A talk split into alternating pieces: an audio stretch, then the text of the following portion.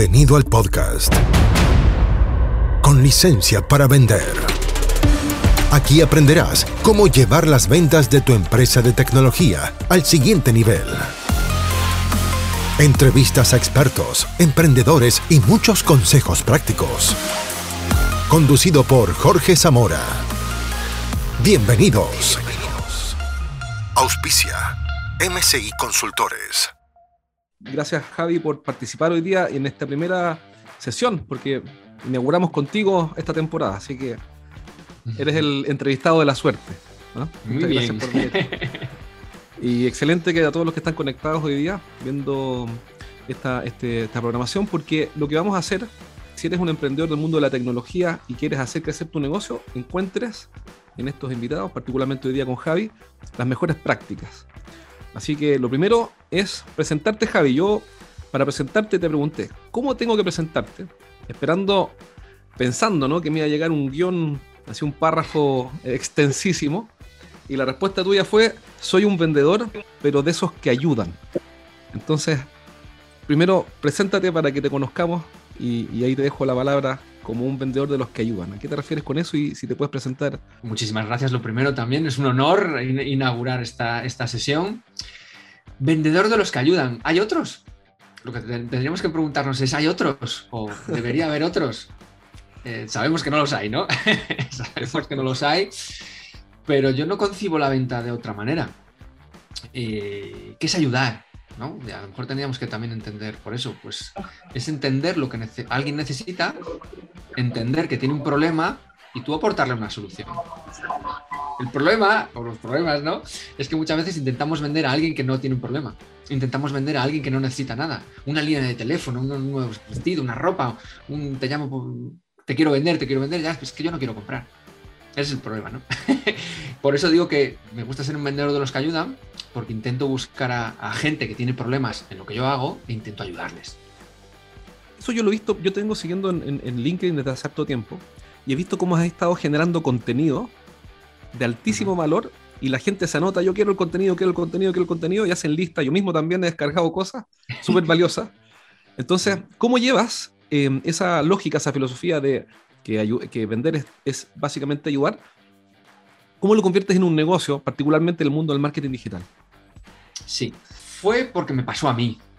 Porque me pasó a mí directamente. Yo eh, llegué al mundo de las ventas, bueno, creo que como casi todo el mundo, ¿no? Un poco de rebote. Yo creo que nadie quiere ser vendedor, ¿no? Yo tengo dos hijos, les pregunto mucho qué quiere ser de mayor, nunca me dicen que quieren ser vendedores, pilotos de coches o astronautas o cosas así. Yo les digo, no, tú vendedor como tu padre, que no. Eh, y todos llegamos de rebote. Y yo, bueno, esto lo he contado muchas veces, pero yo en mi primer año de vendedor tuve una empresa y demás, no vendí nada, nada, cero, nada. Y a partir de ahí, pues eh, empecé a estudiar y aplicar bueno, unos métodos que a mí me, empezaron a funcionar, fueron muy bien. Y, dije, oye, pues esto hay que contarlo e intentar ayudar a gente que seguro que está en mi misma situación. Y yo veía que a medida que iba contando cosas, cosas de mi día a día, no, cosas ni muy, raras, no os penséis que eran contenidos súper elaborados ni, ni, cosas muy extrañas, ¿no? Cosas que yo leía y aplicaba y veía que funcionaba, a la gente le gustaba. Y la gente pedía más. Y, me llamaba para pedirme servicios y consultorías y, demás, ¿no? Entonces yo decía, jolín, compartir es bueno, es bueno, porque bueno, eh, ayudas a la gente, con lo que os decía al principio, ¿no? Bueno, eso que, se evangeliza, que creo que también es bueno, y se le empieza a, o yo, uno de mis objetivos también es entender que la venta es algo súper bonito y, que, como digo, si aprendes a hacerlo, pues es un trabajo apasionante, de verdad, ¿eh? Porque es eso, ayudar a la gente. Y veía que a medida que lo hacía, pues más gente me seguía, más gente me pedía cosas y más gente me, me demandaba cosas. Y a raíz de crear ese contenido y, veía que me, me, proporcionaba pues negocio, pues, pues lo empecé a potenciar hasta hoy en día que bueno, que tengo ya como una especie de máquina de contenido, ¿no? Que me ayuda a generarlo prácticamente en automático. Eso, es una de las cosas que más me interesa que abordemos, que es. Ya vamos a ir al tema de la máquina, que es un concepto que me encanta. Lo, aprendí de, un libro muy bueno, muy bonito, muy bueno, que se llama eh, La máquina de venta. Bueno, hay, un, hay también un podcast que se llama así, pero eh, hay un libro que se llama The Sales Machine, no recuerdo el autor. Pero en el fondo lo que habla es de crear mecanismos y sistemas que generen estos resultados eh, y, y, estas entregas de contenido. Vamos para allá de inmediato, pero antes quería preguntarte por qué el nombre Sales Hacker. ¿Por qué pusiste ese nombre? pues mira, eh, relacionado con las ventas. Y la, parte de hackers, porque los hackers, eh, eh, yo quería unir un poco el concepto tecnológico y pensé en digital sales, sales digital, no sé qué cosas así, ¿no? Pero eh, yo siempre me ha gustado ser un poco canalla. No sé si este término lo, lo, trabajáis vosotros también. Ser un poco disruptivo, ser un poco. Eh, utilizar la tecnología, pero hacer cosas que están al límite de la ley, entenderme, eh, pero sobre todo utilizar la tecnología para hacer más. Pues, por ejemplo, eso, automatizar mi contenido no deja de ser un hack. Yo no estoy todo el día en LinkedIn, aunque la gente me lo dice muchos mis clientes. ¿Pero qué haces que estás todo el día ahí? Digo, no, no, que no. Es que entro y 10 minutos contesto cuatro cosas y... Pero el contenido tengo prácticamente seis meses ya programado ese contenido. ¿Y cuál es el primer paso? Supongo, supongo que yo soy un emprendedor tecnológico. Sí. Digo, bueno, yo vendo desarrollo de software. Y yo no tengo tiempo para estar como Javi publicando cosas todo el tiempo y tampoco tengo contenido. No tengo ni tiempo ni contenido, que son dos restricciones, dos objeciones. ¿Por qué? Porque soy gerente general de, de, un emprendimiento y ya estoy vendiendo un par de millones de dólares y no tengo tiempo para andar haciendo contenido y, todo este asunto. ¿Qué le dirías a alguien que piensa eso? ¿Qué consejo práctico? Bueno, lo que diría es que tiene que definir sus prioridades. Yo tengo dos hijos de una empresa y lo que digo, yo he analizado lo que me funciona y lo que más rendimiento me da.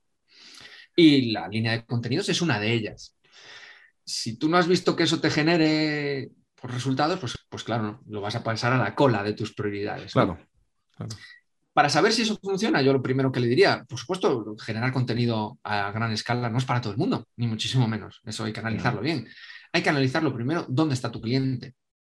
Si tu cliente lee esos contenidos, si tu cliente es activo, por hablar de LinkedIn en LinkedIn o, o, o te busca en Internet, porque aquí tenemos que manejar también los estados del cliente de me conoce, no me conoce, sabe que tiene un problema, no sabe que tiene un problema, ha intentado resolver su problema. Son diferentes estados del cliente donde tú tienes que saber qué es lo que vendes y a quién se lo vendes. Entonces, merece la pena hacer mucho contenido, como se habla del inbound, ¿no? Hay que hacer contenido y SEO y blogs, no sé qué. Pues a lo mejor no. Lo que tienes que hacer es analizar muy bien si tu cliente te busca en Google, porque si no te busca, ¿para qué vas a hacer SEO?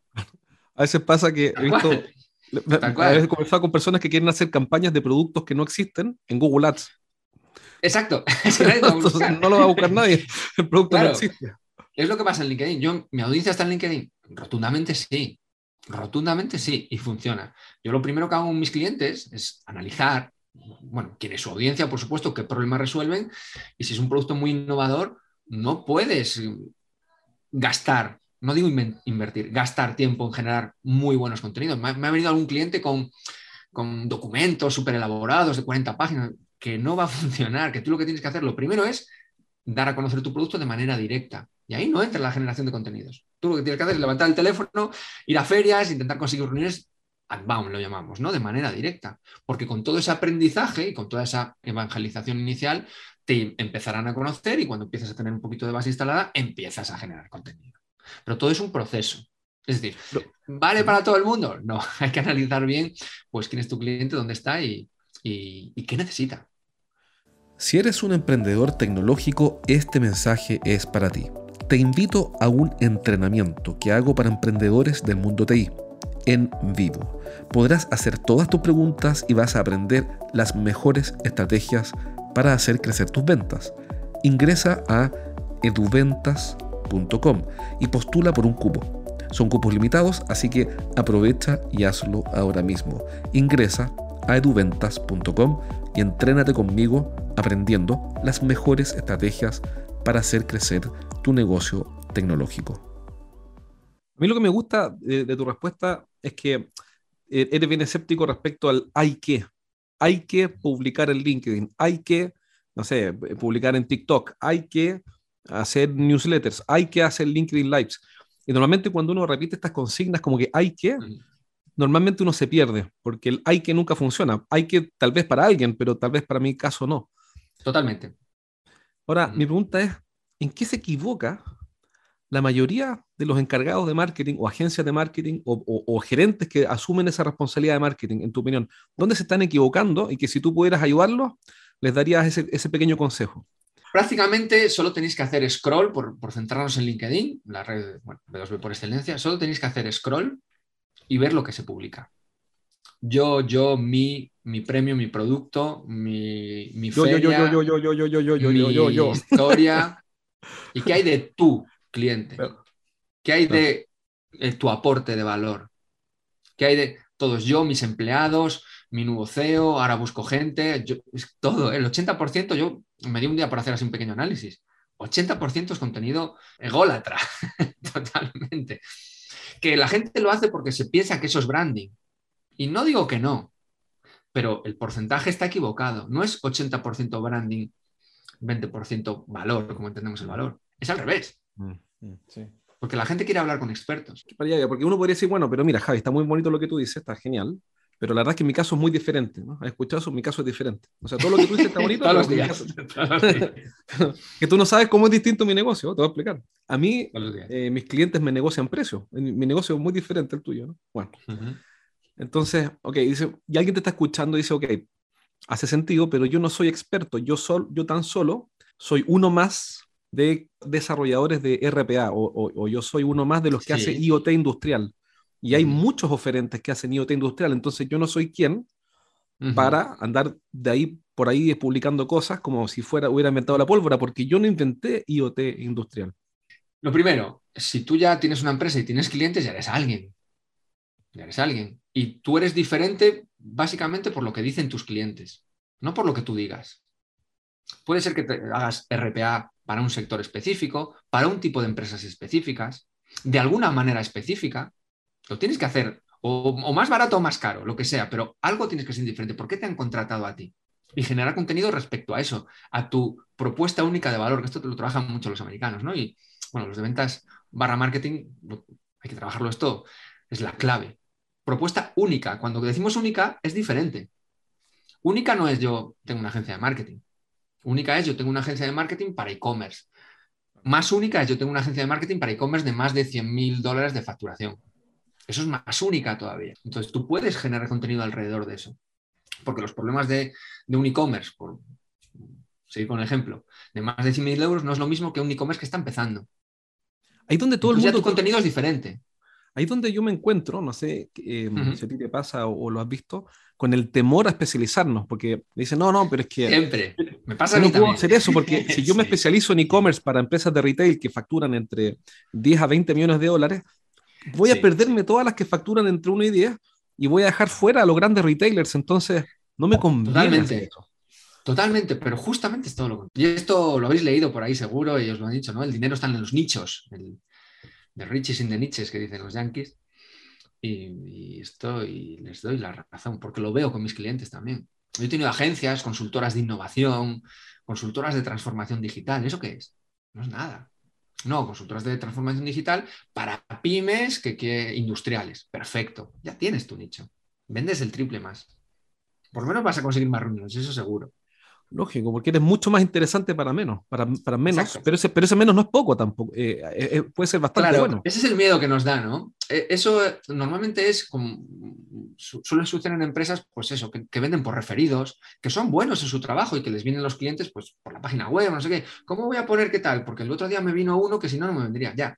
Pero si tú quieres salir a vender proactivamente, no vas a vender siendo genérico. Es imposible. Es muy, no es imposible, pero es muy, muy, muy difícil, mucho más. Si tú eres específico, vendes más y más caro. Y más ah. caro. O mejores precios. Lógico, porque eres menos comparable, es menos oferta. Exacto. Exacto.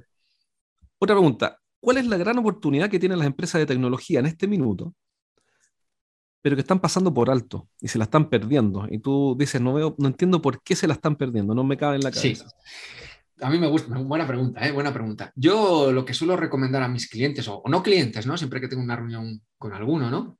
Es hacer las empresas más personales. ¿Cómo así? Es que las empresas van de personas. Que, que los vendedores, o los CEOs, o los responsables, se muestren. Y estén ahí. Y, y sean, lo que digo, líderes de opinión. eso, o sea, para mí, para muchos de mis clientes ha sido un cambio de mentalidad de yo utilizo a la empresa como la marca, pero es que nadie quiere hablar con empresas, a menos que seas un empleado, ¿no? Que quieras eh, eh, ir a trabajar allí. La gente quiere hablar con personas. Y cuanta más visibilidad y más cuentes lo que haces, lo que no haces, las mejores prácticas del sector, el por qué no estás de acuerdo con otra empresa, otro tipo de negocio, más vas a crear tu tribu, tu comunidad que te sigue a ti. Hay mi gran crítica, pero no sé, ¿qué opinas tú? Mm. Es que veo cuando los gerentes generales de las empresas de tecnología, de hecho, ah, dan ese paso, pero esto es una opinión, no sé bien, no tengo una idea muy acabada, son políticamente tan correctos en todo lo que dicen, sin, hablar, de política, ¿no? Claro. Que son totalmente irrelevantes porque, por ejemplo, no sé, dicen cosas que todo el mundo dice con un temor, un pánico a, no sé si en España es, español les he dicho que para hacer tortilla hay que romper huevos. Es español. Claro. Sí, sí, sí, sí, sí. Entonces, pero, entonces dicen, mira, eh, que, por ejemplo, el cambio climático está, ok, ya perfecto. Mira, el cambio climático es una preocupación y tenemos que hacernos cargos como sociedad de enfrentar esto. Obvio que todo el mundo está de acuerdo en eso. O dicen, eh, eh, cuidar a nuestros colaboradores como si fueran socios es fundamental. Obvio que es eso. Claro, a ver, dependiendo de la empresa y del sector y del tamaño y todo eso, pues un departamento de marketing le corta las, las alas, ¿no? De comunicación. Oye, ¿no? ¿cómo vamos a decir eso? ¿Cómo vamos a, estar en contra de, lo que sea, ¿no? Bueno, ahí también es entendible los posibles miedos, ¿no? Y sobre todo en empresas un poquito más grandes. Pero en empresas más pequeñas, startups, empresas pequeñas de menos de 10, 20, 30 empleados, hay que estar ahí, hay que estar vivo, hay que dejarse ver, hay que eh, ir a charlas, ir a eventos, moverse, dar la cara, opinar, opinar de noticias de otros, yo creo que, hay que mojarse. Y eso es bueno, por lo que digo, porque creas tu propia audiencia, la gente que te sigue, tu tribu, y, eso a la larga da muchísimos beneficios, tanto para contrataciones de clientes como posibles empleados, ¿no? Que quieran trabajar contigo porque se sienten identificados. Hasta aquí llegamos por hoy. Nos encontramos en el próximo capítulo de Con licencia para vender. Un podcast para que aprendas a llevar las ventas de tu empresa de tecnología al siguiente nivel. Nos reencontramos la próxima, junto a Jorge Zamora. Hasta entonces. Traído a ustedes por MCI Consultores.